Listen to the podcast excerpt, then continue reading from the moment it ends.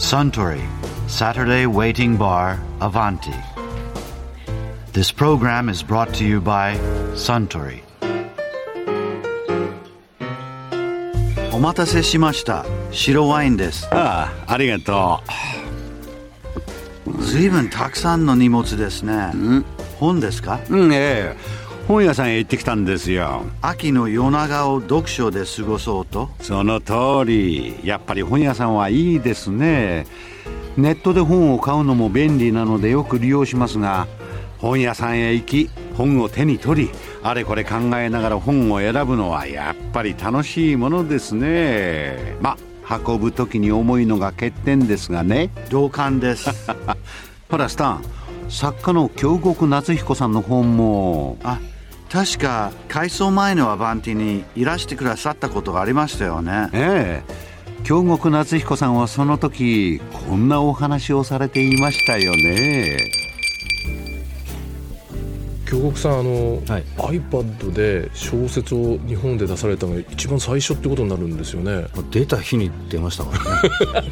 あれはもともとどういう経緯で出そうということになったんですか？いや出せるから出そうかあの電子出版とか電子書籍っていうとプラットフォームがいろいろありますよね、まあ、iPad も一つに過ぎないですよね、iPhone で読む方もいらっしゃるかもしれないし普通の PC で読む人もいるかもしれないし iPad って騒いでますけどもうすぐ次の新しいものに変わっていくでしょうから。少なくとも来年にまた iPad2 が出ますよね。出ますでしょ？iPad2 ならいいけどもっと全然違う形のものが出てくる可能性もあるわけで何年も持たないですよ、持たないだろうけどその今あるものを使って一番読みやすい形を作ればいいわけでしょ？なるほど、うん、出版の人って長い間同じような形の仕事をしてきたので、はい。あまりそう目まぐるしくその目先のものが変わるということに対してあんま慣れてないんでしょうねきっと。なかなか慎重なんですよ、なるほどなるほど、うん、やるならやんなさいよと。早くやっとけば何かあった時にね。経験も含めて経ね験も含めてね。何がいけないのかもわからない状態でただいけないとか怖いとか言って始まらないわけでしょ、でできないのっていうような話をしてたら担当いや担当っていうかそのまあいろいろね、う んいろいろ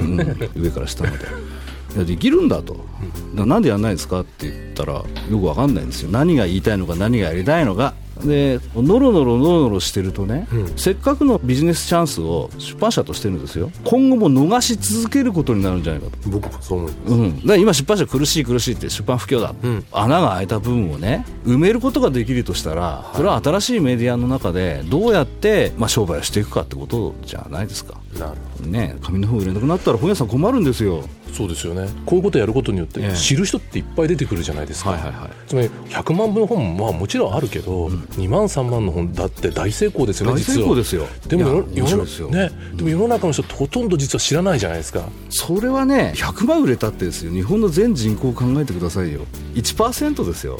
99%の人は本なんて買わないんですよ。本来本ってそういうもんなんですよ。本買う人なんて少ないの、うん、で贅沢品でしょ？なくたっていいもんなんだから。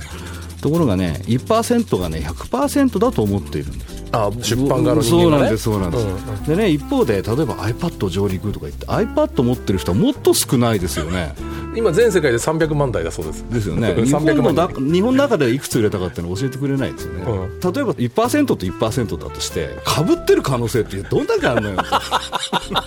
確かに、むしろ販路が広がるわけですよね。iPad って僕一軒の本屋さんだと思うんですよ。うん一軒の本屋さんです。今99人の人は本屋さん行ってないんですもんね、100人のうち。そうです。あの日本中に何軒も本屋さんありますでしょ、でその本屋さんの売り上げをね侵害するようなものが決してない、一軒お店が増えましたと。ただその一軒は紙の本が置けないんですと。iPad 屋さんは、だからしょうがないのであのかわいそうなその、ね、iPad さんのために紙じゃない本を作ってあげましょうってそれだけの話だと思うんですよね、だからあの今回のね、まあ、僕の小説の iPad 版について言うならばただの入り口だとしか思ってないわけです、電子書籍としてきちんとしたね表現になっているか。表現というのは小説の中身の問題じゃないですよね。プレゼンテーションの問題ですよね。読みやすいっていう読みやすいとか、う。んうん読む気になるかとかね、まあそういう意味ではまだまだ全然発展途上だから。それはシステム的にもあるいは作家としてもってこと？作家としては全然関係ないですよね。なるほどなるほど、うん作家って本という商品を作る上ではテキスト担当の職人みたいなもんですから、